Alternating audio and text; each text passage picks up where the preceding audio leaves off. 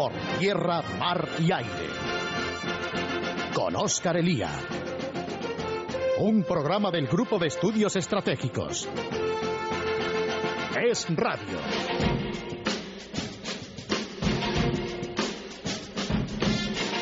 Saludos, saludos queridos oyentes. Hoy es domingo 21 de agosto de 2011.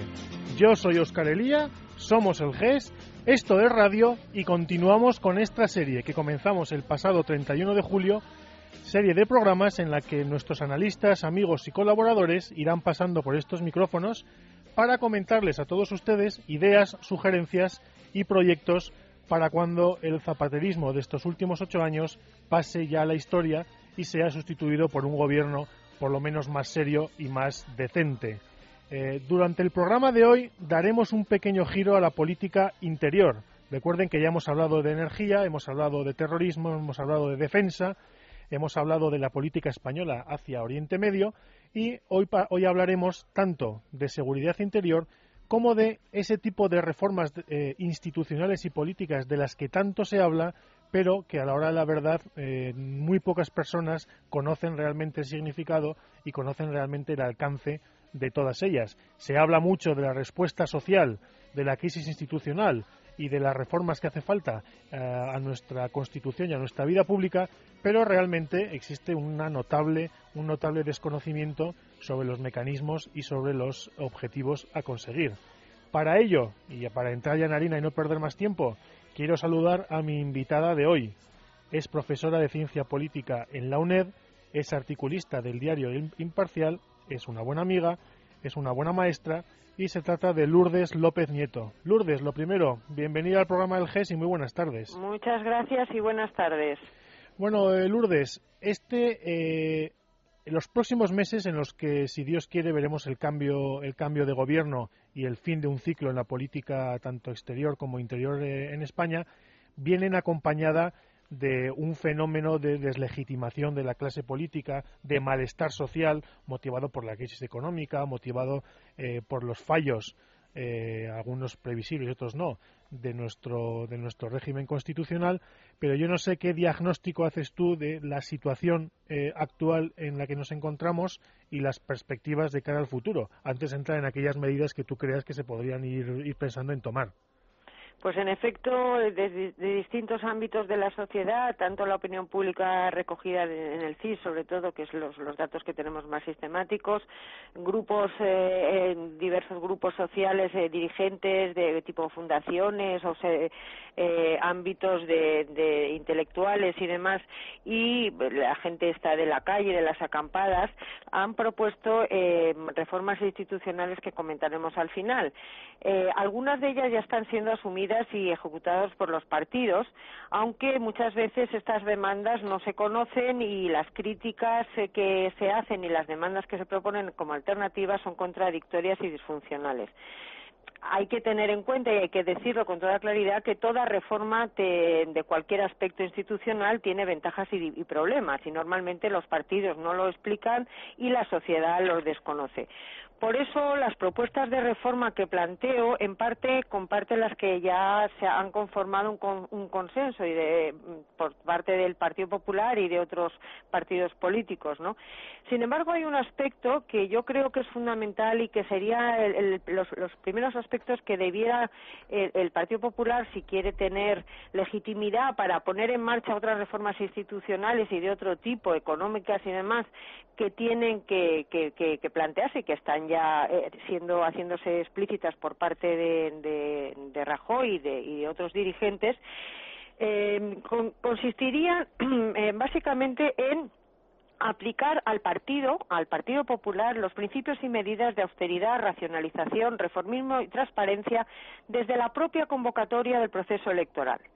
Con este ejemplo tendrían legitimidad para aplicarlo luego también, por ejemplo, a la reforma de, los sindicatos, que es otro otro otro digamos otro actor eh, eh, importantísimo público, pero que también requiere eh, de, los, unos cambios muy importantes.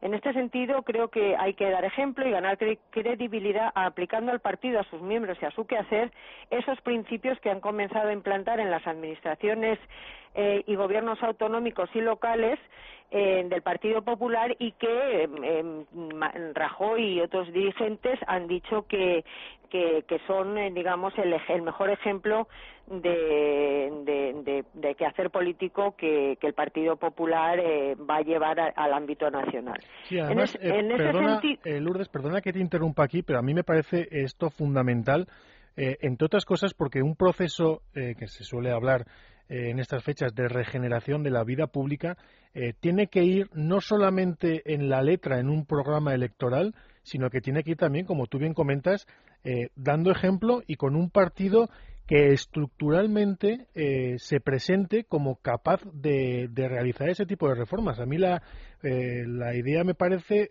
fundamental, entre otras cosas, para restaurar la credibilidad en la clase política porque nadie ha hablado, o sea, han hablado de lo que van a hacer en las administraciones y ya lo están haciendo, pero no han, no han hablado, por ejemplo, yo propongo lo primero, seleccionar a candidatos a personas serias, eficaces, que sean solventes y que sean veraces, es decir, limitar el número de candidatos dependientes, de personas que no tengan una profesión alternativa. Hemos oído eh, por algún sitio decir que, bueno, que a lo mejor, o que parece ser que algunos ministros pues serán personas que no son del partido.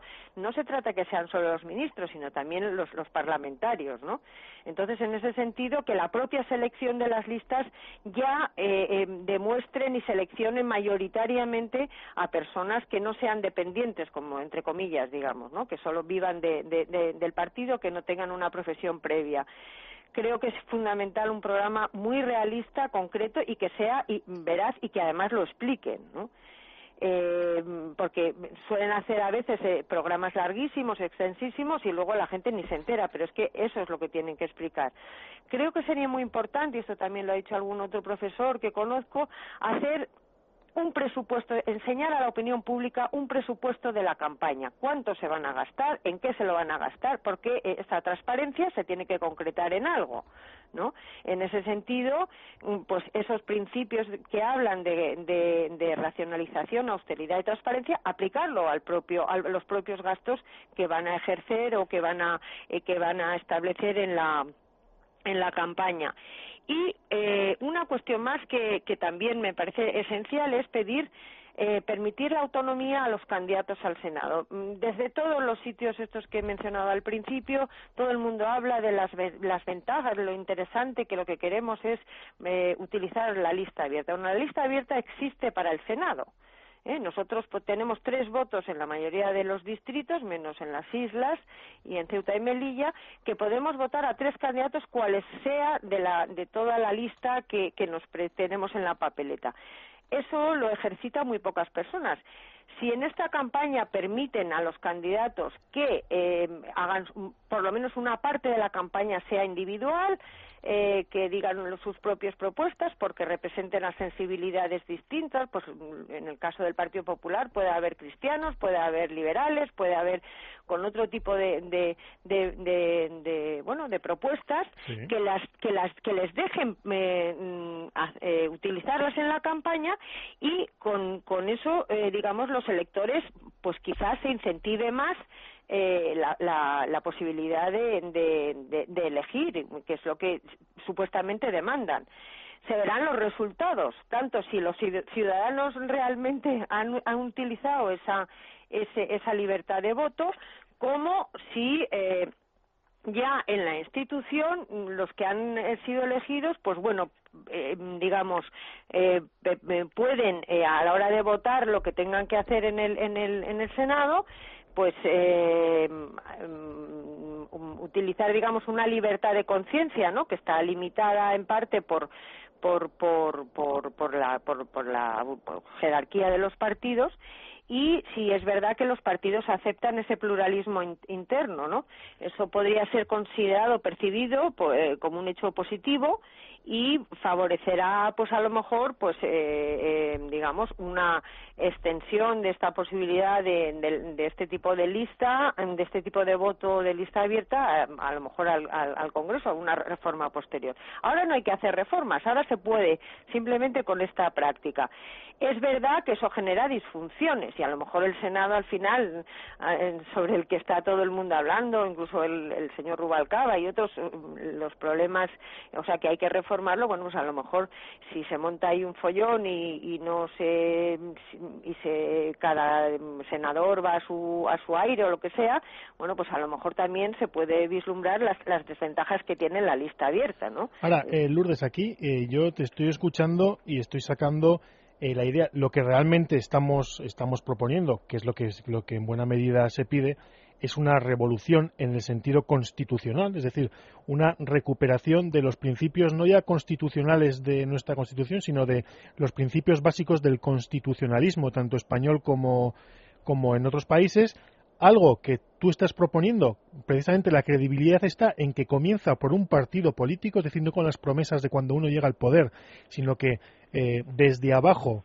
por un partido político y, en tercer lugar, por un partido político que, eso sí, solo puede ser un partido de corte liberal o liberal conservador, que son los únicos que pueden eh, promover este tipo de medidas de, eh, de primar la responsabilidad del candidato, de eh, primar la excelencia de determinados candidatos y la independencia respecto a la colectividad del partido.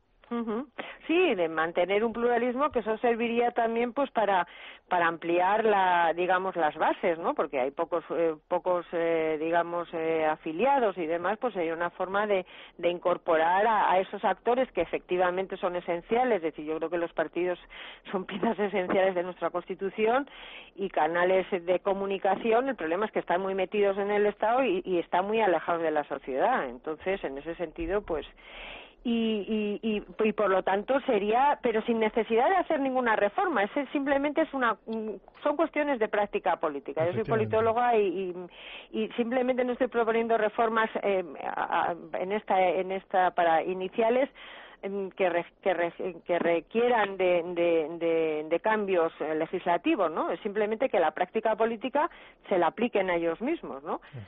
Y, y, y, también otra cuestión sería importante un compromiso por, por escrito de los candidatos para que em, solo cobren un, puedan cobrar por un único cargo público. Vamos a ver, la financiación de los partidos, los partidos se financian en su prácticamente el 90% de financiación pública, ¿no?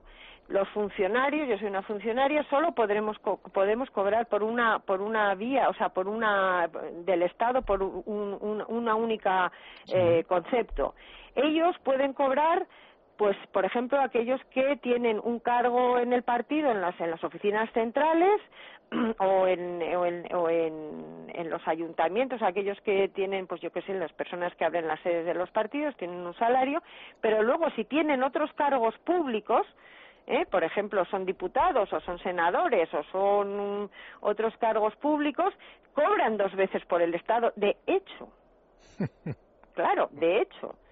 ¿Eh? Y eso está absolutamente es incompatible para cualquier funcionario. Eso es una cuestión que tienen o cobran por haber sido alto cargo y tienen otro otro puesto, o sea, como ex lo que sea, ex alcalde o ex, en fin, los cargos que yo no sé si los ex alcaldes tienen, pero ex eh, senadores o ex tienen un tiempo un, un salario y luego están en otro puesto. Pues eso es lo que tendrían también que simplemente de momento antes de que se de que se cambie digamos la legislación y se hagan esas incompatibilidades considerando que eh, la financiación directa a los partidos la financiación a los partidos es, es financiación pública también pues que eh, esto lo hicieran así. Y finalmente claro reducir las plantillas en las oficinas de los partidos no eh, por ejemplo, eh, mm, bueno, y como decía antes, hay personas en, en Madrid, cobran, hay una figura que casi nadie conoce, que son los vocales vecinos. Estos desde el año 2003 están remunerados. ¿Eh? y estos al final pues unos, unos cargos eh, municipales que nadie sabe cuáles son sus funciones se reúnen una vez al mes pero estos cobran unos sueldos y al mismo tiempo suelen ser personas que cobran algo también por los partidos no entonces, a mí me parece muy, parece que si han, por ejemplo, en la Comunidad de Madrid y en otras comunidades han reducido eh, los liberados sindicales, también deberían hacerlo los partidos, ¿no? No, sin ningún género de dudas. Y además, eh, es que esto que estás comentando, la, la, la incompatibilidad o compatibilidad de los sueldos, la bueno, es que en buena medida se habla de los privilegios de los políticos. Eh, el coche oficial no es tanto el problema, sino el hecho de que un político pueda acumular legalmente Claro. eh, varios sueldos porque corrompe legalmente el sistema. Claro, Y claro. Efectivamente, claro, si, si el sistema lo corrompemos legalmente, ¿qué no, que no ocurrirá ilegalmente? Claro, porque eh, legalmente quiero decir, porque si, porque si es- ellos si ellos pueden decir no es que el dinero que tienen los partidos es de los partidos, no, mire, el dinero procede en en el 90% de, de, de, de la financiación pública, o sea, por eso otra medida, pero esto ya sí que requeriría eh, una reforma eh, jurídica, normativa, pero que se puede hacer inmediatamente, que, eh, que para recuperar el protagonismo de la sociedad es que se aplique también a los partidos y a los sindicatos la posibilidad de introducir la X de manera que la financiación que anualmente reciben eh, ambos tipos de actores, porque reciben, por ejemplo, los, los, los partidos reciben un, un monto cuando hay elecciones, ¿no? Eh, y reciben un monto también pues eso los grupos para los grupos parlamentarios por ejemplo y demás pero eh, también anualmente todos los años reciben una cantidad. Bueno pues mm, la propuesta es que un- una parte de esa cantidad que reciben anualmente esté condicionada a eh, bueno lo que los ciudadanos digamos en nuestra declaración de la renta no esto no es una cosa que me esté inventando, en Alemania existe y, y, bueno, pues sería una forma también de que la sociedad, igual que, se, que ocurre con, con la Iglesia u otras organizaciones, pueda que parte de su financiación se condicione a lo que opinemos los ciudadanos y no, no que no sea que solo cada cuatro años votamos o cada X tiempo votamos, sino que también, bueno, cada año con nuestros impuestos decidamos que una parte vaya a X partido, ¿no? Sí, y además eh, yo reconozco que me, la, la ventaja de esto que nos estás proponiendo es que, lo has comentado tú, eh, no exige grandes promesas de gobierno, no exige eh, enormes pactos eh, una vez eh, un partido gane las elecciones, sino que, bueno, eh, al fin y al cabo es una decisión de, de partidos políticos, en este caso le correspondería al Partido Popular, eh, decisiones de funcionamiento interno que está en sus manos realizar cuanto antes y que está en sus manos ofrecer a los a los electores antes de antes de las elecciones. Claro, porque yo me imagino que además se hacen público, por ejemplo, el presupuesto de la campaña. Bueno, pues seguramente otros partidos también harán lo mismo, ¿no? Porque no no creo que sea que sea eso lo pueden perfectamente bueno y generarse que todos sepamos cuánto se están gastando en la campaña, ¿no? Por ejemplo o que bueno pues que planteen el al presentar a los candidatos el pequeño biografía de, de, de ellos no pues una forma también vayan en listas y por supuesto los candidatos al senado que presenten unas biografías que muchas veces nos resulta a los investigadores muy difícil saber eh, algo de sus carreras políticas bueno de sus de sus de su formación no de su de- de- de- de cuáles son sus sus perfiles profesionales educativos y demás no Eh, Lourdes, nos quedan cinco minutos. Eh, no sé yo qué otras cosas nos quieres comentar. Y la verdad es que simplemente con esto que nos has comentado estaríamos hablando de una revolución en la forma de comportarse de los partidos políticos, precisamente porque vienen de algo que tú has ya llamado alguna vez carterización, de los partidos cartelización, políticos. efectivamente. Entonces se trata, eh, decir, est- están hablando ya desde las comunidades privatizar empresas y servicios. Rajoy habla un tiempo de que, es, que la sociedad tiene que volver a creer en sí misma, eh, que contar con la sociedad, involucrar a la sociedad. Bueno, pues en ese sentido, pues pues eso, plantear hasta qué punto, por ejemplo, no pueden, eh, digamos, eh, no solo devolver algunas competencias a la Administración General del Estado a las comunidades como la justicia, ¿no? Por ejemplo, pero también plantear por- eh, hasta qué punto tienen que los ayuntamientos y comunidades organizar eh, eventos culturales o deportivos, ¿no? Porque no tiene que eh, tienen que hacerlo ellos que lo haga la sociedad civil no o sea eh, o, incluso mm, dirigir o, tener todas las, competencias sobre instituciones culturales educativas y deportivas no que algunas veces incluso pues eso hay cinco eh, niveles gobiernos administraciones territoriales desde los ayuntamientos con eh, comarcas eh, diputaciones delegaciones provinciales eh, ¿por qué han de tener medios de información de comunicación públicos, por ejemplo, no? Yo creo que otra cuestión es que esos algunos ya lo han dicho, en el Partido Popular parece que no todos opinan lo mismo, el, el privatizar los, los medios de comunicación, ¿no? o por qué tienen que designar que sería lo mismo, otra otra otras otra otra reforma eh, que, que, los partidos, los gobiernos no, o, los políticos desde los parlamentos, por ejemplo, que no tengan que designar a los miembros de organismos que existen, eh, por ejemplo, pues yo que sé, del, del, ámbito de la justicia, por ejemplo, ¿no? O en el ámbito de, eh, de, la televisión, o, si es que se mantiene la televisión nacional, estatal, esto, ¿no? Por supuesto, evitar duplicidades, pero en esto yo me acuerdo de la ventanilla única de la que hablara ya a Efraga a principios de los 90, ¿eh? que sería una cuestión que habría que recuperar y desde luego pues eh, en este sentido yo creo que para este tipo de reformas eh, bueno pues el, eh, un liderazgo importante es, es, necesario.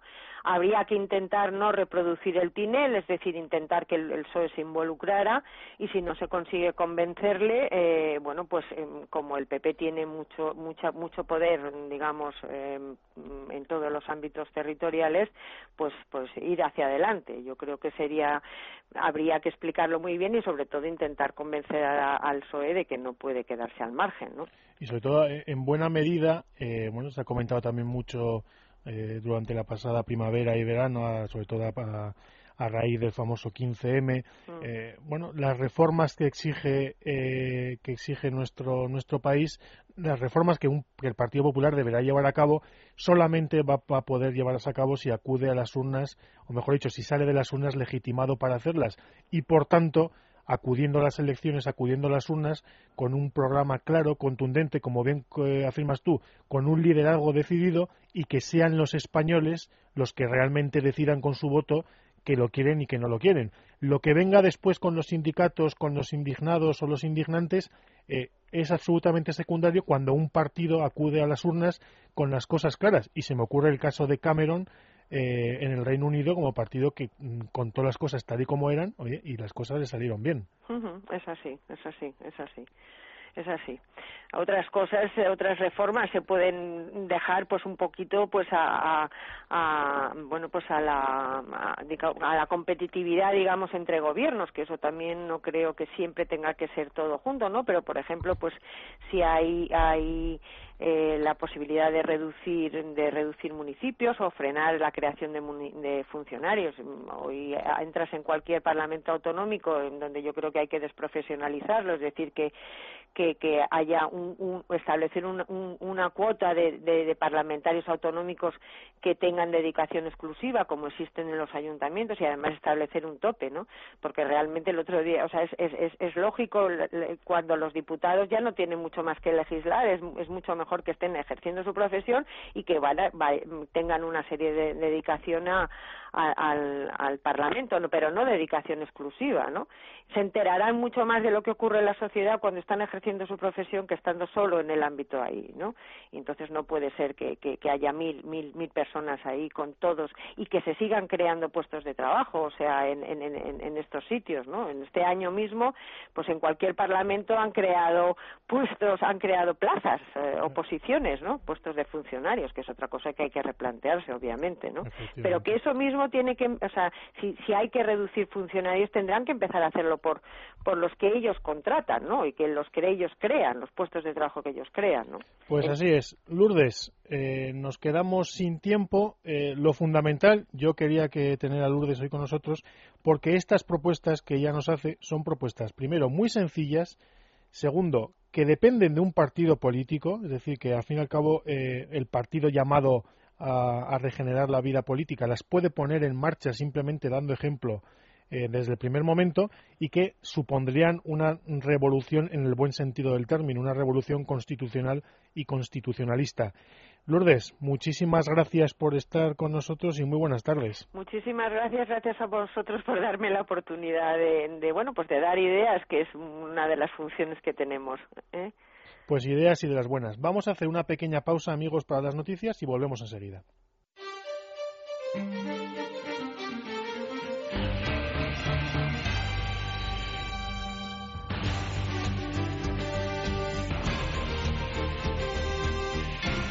tierra, mar y aire. Con Óscar Elía. Seguimos amigos, seguimos y si hace un momento hablábamos con Lourdes López Nieto de la deslegitimación de la clase política, de la deslegitimación de las instituciones, en buena medida esto afecta a aquellas instituciones de las que depende nuestra seguridad y nuestra libertad.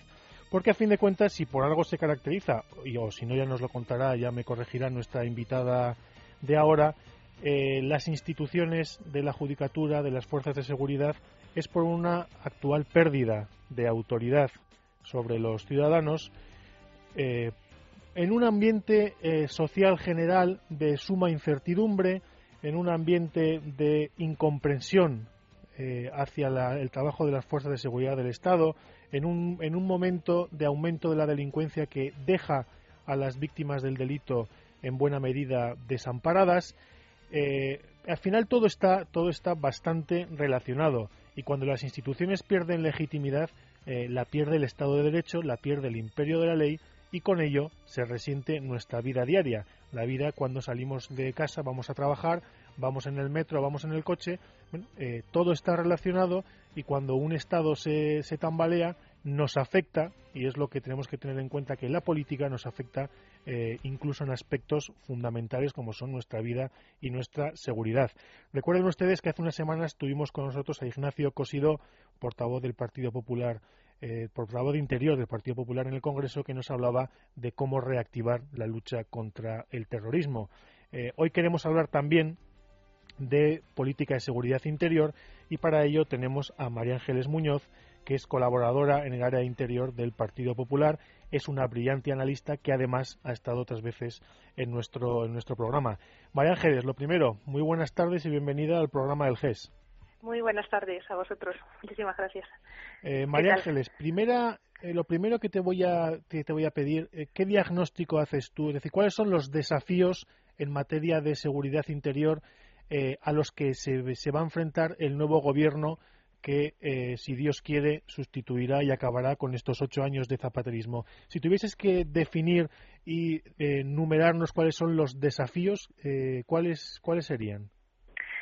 Bueno, mm, a ver, hablando de desafíos, mm, en primer lugar, destacaría eh, situar eh, la cuestión, el ámbito de, la seguridad ciudadana como una prioridad de, la Administración pública, de, la Administración General del Estado.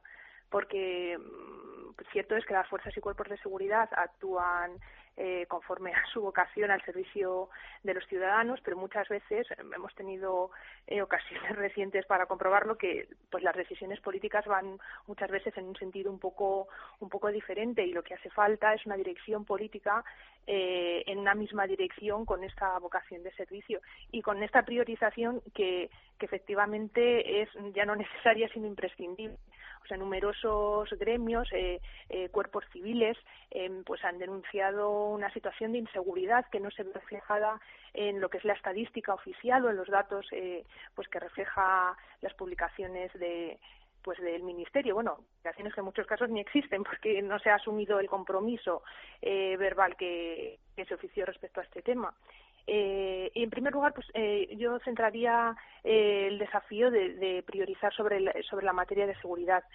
Luego, en otro ámbito, pues garantizar una actuación eficaz de la, en materia de seguridad. Eh, pues no despilfarrar los recursos, em, asumir un compromiso real desde las instituciones pues con los problemas de la ciudadanía.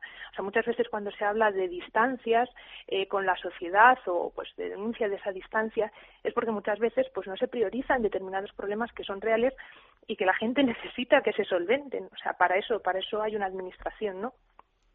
Sí, al final, eh, en este sentido, eh, Lourdes, eh, es muy interesante por cómo la lejanía de, la administración en determinados aspectos, bueno, hemos hablado en este programa de la clase política, bueno, se transmite a fin de cuentas en una lejanía doble. En primer lugar, de la clase política respecto a las fuerzas de seguridad que, vamos, de manera casi garantizada, se producen problemas y estos últimos años hemos visto cómo tanto Guardia Civil como Policía Nacional eh, han estado sumamente inquietas respecto al Ministerio del Interior. Y en segundo lugar y de rebote esta mala gestión supone un distanciamiento de, de, las fuerzas de seguridad respecto del ciudadano. es curioso cómo esta mala gestión, mala administración del Ministerio del Interior produce este doble distanciamiento de la clase política respecto a las fuerzas de seguridad que maltratadas se sublevan y de las fuerzas de seguridad respecto a los ciudadanos que se ven en buena medida o que ven cómo la inseguridad aumenta y cómo la policía eh, tiene la sensación de que la policía no está donde tiene que estar.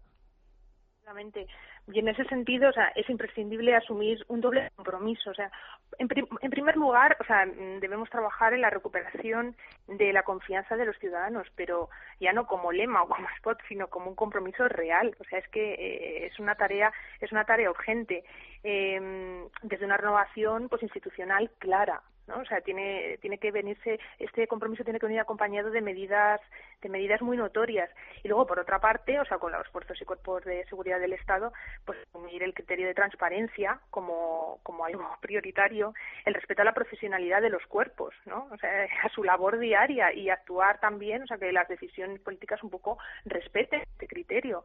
Eh, y luego desde la máxima del servicio a la sociedad. O sea, yo creo que son tres pilares indiscutibles que se deben retomar desde las instancias políticas para hacer creíble el compromiso que se asume. Sí, en buena eh, medida, ¿tú crees que en estos últimos años se ha roto esa eh, confianza política en la, en la profesionalidad de las fuerzas de seguridad? Yo recuerdo es un tema de política antiterrorista, pero el momento en el que con la liberación de José de Ortega Lara eh, un guardia civil eh, en conversación directa con Aznar le dice, bueno, si usted nos deja, eh, nosotros acabamos con ETA. esto, en buena medida, las fuerzas de seguridad, la Policía Nacional y la Guardia Civil saben cómo acabar con la, con la delincuencia, por lo menos saben cómo combatirla, y muchas veces el problema está en que la clase política, los políticos, simplemente interfieren y no les dejan. Efectivamente, o sea, yo no, vamos, no dudo ni muchísimo menos de la actuación de las fuerzas y cuerpos de seguridad del Estado, al contrario, ellos cumplen eficazmente con su, con su labor. El problema es cuando una decisión política interfiere esa labor, o sea, eso es lo grave, ¿no? Y en lo que, en lo que el futuro gobierno tiene que trabajar a fondo. Yo creo, o sea, vamos, se asumirán compromisos en este sentido porque porque es una política eh, ineludible, ineludible. Y luego también para, mayor tranquilidad de, de, la sociedad, ¿no? Necesitas que los poderes públicos garanticen esa seguridad. Eh, eso se me, se me hace prioritario. Y luego otro tema sobre el que también me quería hablar es mm, eh, la cuestión de la lucha contra la delincuencia, eh, las nuevas formas de delincuencia, el crimen organizado. O sea, en los últimos años los índices de delincuencia han aumentado, aunque no se hayan visto reflejados en estadística porque no existe, pero, o sea, por las denuncias de, de las asociaciones eh, se sabe que, bueno, pues que la delincuencia se ha disparado y que pues que realmente no, no se están poniendo los medios pues para evitar la reincidencia o ciertos tipos de, de atracos o de asalto de eh, pues que afectan a los bienes públicos, a los equipamientos eh, de pues de organismos, organizaciones privadas, eh, se ven un poco, bueno, un poco bastante indefensos, por no hablar ya pues de, de la situación medio rural. Yo estuve hace poco, tuve la posibilidad de asistir a pues una reunión con representantes del medio rural, ganaderos fundamentalmente y agricultores, y realmente se me caía el alma a los pies porque se veían en una situación, nos transmitían una situación sumamente desesperada, desesperada porque se sentían eh, indefensos ante ante una serie de delitos pues que quedan impunes y que veían que era muy difícil o que no se no se atajaba esa situación. Aquí aquí hay un problema doble, eh, tú me corregirás y, que, que, exige una doble solución y es que en buena medida asistimos en, relacionado con la globalización en gran parte a un nuevo tipo de, delincuencia, un nuevo tipo de crimen organizado absolutamente transnacional que utiliza eh, estrategias y tácticas que antes no conocíamos, lo cual exige eh, bueno, exigiría una doble eh, reforma. Uno, en términos legales y jurídicos, es decir, nuestra legislación tiene que adaptarse a este nuevo tipo de, de, delincuencia y, en segundo lugar, en dotar a las fuerzas de seguridad de, de los medios materiales y humanos necesarios efectivamente. Eh, en este sentido, aparte, o sea, bueno, siempre pienso que el delito, las formas de cometer el delito, pues son más avanzadas siempre, pues porque el, mal avanza como muy rápidamente, ¿no? Siempre se buscan los recovecos pues para, para mayores perversidades en función del tipo de delito, ¿no? Pero en ese sentido el reto de la administración pues es, es la prevención y es adelantarse a esa situación y efectivamente eh, pues habrá que impulsar una legislación adecuada a las nuevas formas de, de delincuencia. Estamos hablando de, del tema de los robos, de las mafias internacionales, de la trata de blancas, estamos hablando de los delitos eh, cibernéticos, o sea, en el ciberespacio, en Internet, eh, pues eh, por el teléfono móvil a menores, ¿no? O sea, ahora mismo hay un vacío legal pues que no, no se puede mantener mucho allá en el tiempo. ¿Por qué? Porque muchos derechos de los más vulnerables eh, se están viendo interferidos, ¿no? Entonces habrá que liderar, o sea, eh, una lucha política sin tregua, o sea, con contra determinados delitos y luego impulsar una legislación adecuada, que en muchos casos tendrá que ser una legislación internacional, porque la legislación nacional se queda corta, o sea, eh, porque son delitos muchas veces pues transnacionales, ¿no? Y en este sentido sí que hay que eh, liderar esta, esta, política, porque, porque es una urgencia. O sea, sobre todo, fíjate, en el caso de los menores, estamos priorizando en los derechos del menor, o sea, que es una apuesta de máxima prioridad. Eh, y se me ocurren pues medidas tales como, como tipificar como delito la apología o ensalzamiento del abuso sexual eh, a través de internet de las nuevas tecnologías o modificar el delito de acoso a menores es algo imprescindible eh, la modificación del código penal en este, en este sentido o sea, es una serie de retos que, que son urgentes para los próximos para los próximos tiempos y eso implica implica un programa muy amplio muy claro y muy decidido en la lucha contra este, contra este tipo de delincuencia. Eh, María Ángeles, uno de los aspectos que comentaba yo antes tiene que ver con el desamparo de las víctimas ante el delito, es decir, el auge de la delincuencia, la idea tan extendida entre nuestras, en, nuestra sociedad y entre las víctimas de que los delincuentes entran por una puerta y salen por la otra. Eh, yo no sé si es un aspecto que realmente hay que cuidar. Lo hablábamos con Cosidó en relación con las víctimas del terrorismo, pero también con las víctimas de la delincuencia. Efectivamente, o sea, eh, una de las ideas más importantes es que debería desarrollar lo que es un estatuto de, de la víctima, cuyo objetivo final pues es la garantía de la protección de las víctimas que realmente son las más perjudicadas de, del hecho delictivo, ¿no? O sea, lo más interesante de, de, política es transmitir a la sociedad en general, pero a la víctima en particular, que es la que lo sufre, pues un mensaje desde la administración pública que eh, cuyo contenido tiene que ser que las que las víctimas no están solas, o sea, no solamente porque la sociedad se solidariza, sino porque la administración se compromete con ellas de alguna manera, ¿no? O sea, cuando hablamos que el Estado de Derecho nos ampara, o sea, nos ampara, pero con garantías efectivas. Y eso yo creo que hay un hueco muy importante de trabajo político para, para hacer que esa garantía sea efectiva. Y ahí hay muchas medidas que se pueden adoptar, desde pues garantizar a la víctima el derecho de estar informada de la situación jurídica pues del proceso penal, o de, eh, pues en el curso en el que está sobre el autor del delito, por ejemplo, otorgar la posibilidad de personarse pues en las fases del procedimiento judicial de conocer derechos procesales, como la posibilidad de, alegar, oponerse o recurrir la sentencia, ¿no? Mm, pues también introducir eh, fórmulas eh, que les permitan eh, cobrar las indemnizaciones y hacer un seguimiento de, de, ese cobro. y bueno, pues en ese sentido, otras muchas más. si es el caso de un menor, pues exigir la responsabilidad civil a los padres del menor y que no económicamente no se quede pues sin nada. Y luego, claro, las víctimas fundamental, o sea, garantizar un trato eh, personal, legal, de asistencia psicológica, física, médica, en el caso que sea necesario, o sea, eso como un compromiso de todos a través de la Administración. Y, por otra parte, desde el punto de vista penal, garantizar el cumplimiento de las penas, eh, que es un, es un tema más que importante en estos momentos. No, es un tema que, además, eh, inexplicablemente va contra todo sentido común, es decir, que si, si un juez condena a X años o a X o a una determinada pena, que se cumpla. es una cosa que además, eh, en contra de esto están determinadas élites muy bien identificadas y muy bien conocidas, pero es que eh, lo que la sociedad demanda es pues, esto que es que es de sentido común. Efectivamente, y bueno, y hacer una revisión exhaustiva de la reducción de las penas, o sea, por qué motivos se reducen y en qué casos específicos, porque cuando se trata de agresiones físicas, eh, de una violencia extrema o agresiones sexuales, o sea, hay casos determinados en los que no se debería permitir eh, la reducción de la pena o revisar con mucha exhaustividad las salidas, los permisos, porque luego sabemos a lo que dan lugar. Y no me extraña que las víctimas se sientan mucho más vulnerables cuando eso se permite, o sea, en una situación de, de, de justicia y de seguridad ciudadana. Entonces, en ese, en ese sentido, pues también cabe una revisión tranquila, sosegada, pero también muy exigente. O sea que es una necesidad realmente y es una medida pues de lucha contra la violencia desde, desde el ámbito de la justicia y la seguridad. Sin ninguna duda. Eh, María Ángeles, más, más medidas que a tu juicio eh, habría que habría que tomar ya.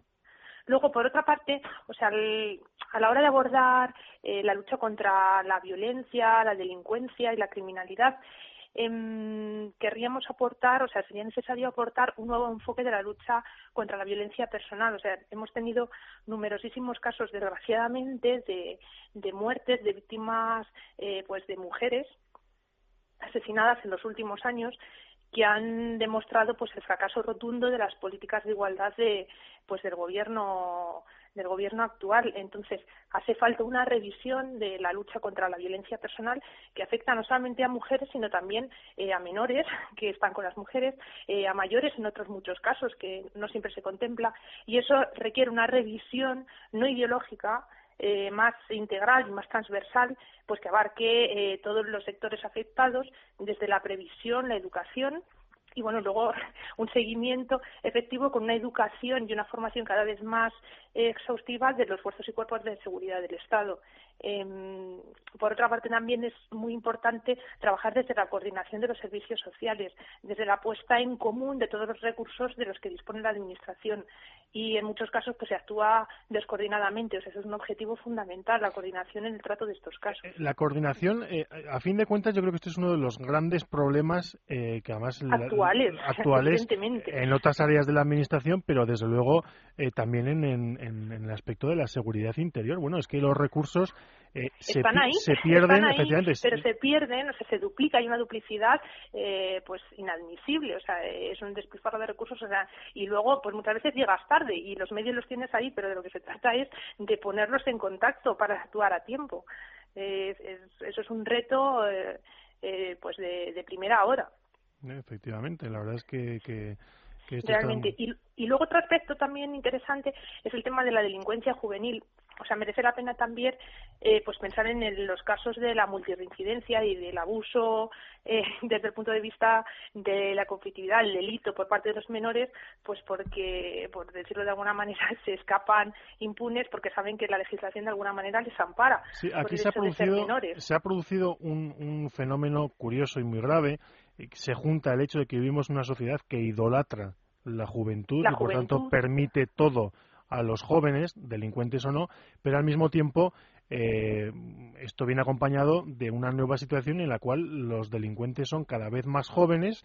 eh, y casi siempre los mismos. casi o sea, siempre los mismos. Se detienen siempre a los mismos. rondan la edad legal, es decir, y Claro. lo saben bien tanto ellos como los grupos a los que a los que pertenecen y desde luego, eh, claro, al final que te atraque eh, en la calle un, un, un hombre de 18 años es igual que si te atraca un supuesto niño de 17 y medio, que es lo que está ocurriendo. Efectivamente. O sea, eso exige una reforma de la Ley Orgánica de Responsabilidad Penal. O sea, que, bueno, pues lo ha rechazado el actual gobierno, pero que es una necesidad. Hemos tenido casos eh, muy extremos, desgraciadamente, pues en los últimos años en nuestro país, que exigen esa revisión. O sea, hay determinadas situaciones y circunstancias que pues que no puede no se puede justificar eh, la, la impunidad tal y como lo hemos hemos estado asistiendo. Pero vamos aparte de esa medida también merece la pena estudiar nuevos programas de servicios de juventud o sea programas de servicio a la comunidad. Cuando se cuando se pilla por decirlo de alguna manera a un menor eh, delinquiendo pues eh, poderlos introducir en programas de reinserción pero con una educación de servicio a la comunidad muy clara o sea eh, atribuyéndoles eh, tareas concretas que les enseñen eh, pues a restablecer el daño que han que han ocasionado o programas pilotos de prevención del delito cuando se cuando se detiene a un menor por primera vez pues mostrando las consecuencias del delito eh, de, de hacia dónde va a ir su vida si sigue por ese camino y un poco abordar la reeducación pero real real, que sí que es necesaria. O sea, también planes de prevención, no solamente de reacción. Eh, porque el tema de la juventud pues es una apuesta a largo plazo, no solamente de medida duda. judicial. Eh, María Ángeles, en un par de minutos que nos quedan, eh, ¿qué, otras, ¿qué otros aspectos crees tú que, tendríamos que incidir? Bueno, por otra parte, es un aspecto también relacionado con la juventud muy importante es eh, todo lo relacionado con el consumo de drogas y con la difusión del consumo de drogas en espacio público, etcétera. O sea, mm, hay que ser más- mucho más exigentes porque España, desgraciadamente, lidera el ranking internacional en consumo de cannabis y de sustancias también químicas y es un tema que se considera como secundario o no importante pero realmente o sea es una lacra es una lacra para la juventud y juventud que luego va siendo población adulta según va pasando el tiempo. Entonces merece la pena retomar eh, la política del no a la droga y de la apuesta por eh, acciones de juventud, programas de juventud más positivos y más de vida, sana en ese sentido y de otras actividades de ocio, lúdicas, pues un poco para contrarrestar esta tendencia y luego para dar un mensaje muy claro, pues que ese es un camino inadecuado. O sea, hay una relación estadística muy clara de desarrollo de nuevas eh, enfermedades psíquicas relacionadas con el consumo de estas drogas, eh, pues que no salen a la luz pública o que no interesa en muchos momentos divulgarlas y que sin embargo están ahí. Entonces, recuperar la figura del, del, de la administración, o sea, pues de una delegación concreta que se ocupa de la lucha eh, contra la droga, o sea, eh, se me hace de cara a las políticas de juventud muy importante. Sí, es un problema que tiene que ver con la permisividad que existe hacia determinados fenómenos. Estoy pensando en el botellón, que luego tiene, que aparte que es un- una suerte de perversión de la, de la gente joven, eh, tiene unas mm, eh, directas consecuencias en materia de orden público, en materia de delincuencia, en materia de narcotráfico, y que al final nos sumergen en una espiral de, difícil que veremos dónde, dónde puede acabar y que es necesario atajar cuanto antes después de muchos años de permisividad. Efectivamente.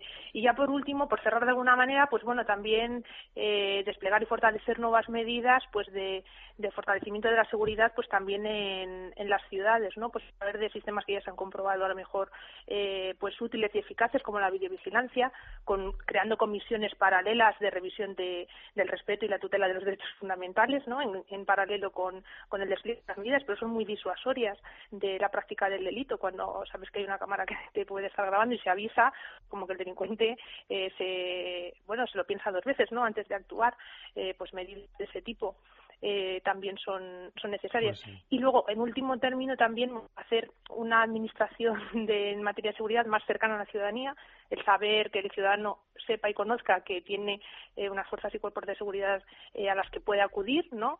Eh, y por otra parte el despliegue, que ya hablaríamos en otro momento, pues de nuevos programas de participación ciudadana, o sea, que el ciudadano que quiera y esté dispuesto y quiera colaborar pueda comprometerse de alguna manera en tareas a la medida de su de su capacidad eh, de, de participación en, en temas de seguridad, que es una es, es una innovación que que también será pues será muy útil. Sí, que en algunos países como Estados Unidos además tienen una tradición de bastante tiempo. Sí, Pues- a través de nuevas tecnologías, internet, es, o sea, es muy fácil, es muy fácil hoy por hoy colaborar Hasta- con María Ángeles, hasta aquí llegamos. Eh, ve- Veo que te sobran ideas y nos falta y nos falta tiempo. para otra. Para otra Muchísimas para gracias la por estar con nosotros. Nosotros Muchísimas gracias a ti. llegamos A hasta aquí, amigos. La semana que viene volveremos al exterior. Hablaremos con Rafael Bardají de política de seguridad y defensa y hablaremos de la mirada que España tiene que tener hacia África con Ana con Ana Camacho. Hasta entonces, amigos, muy buenas tardes.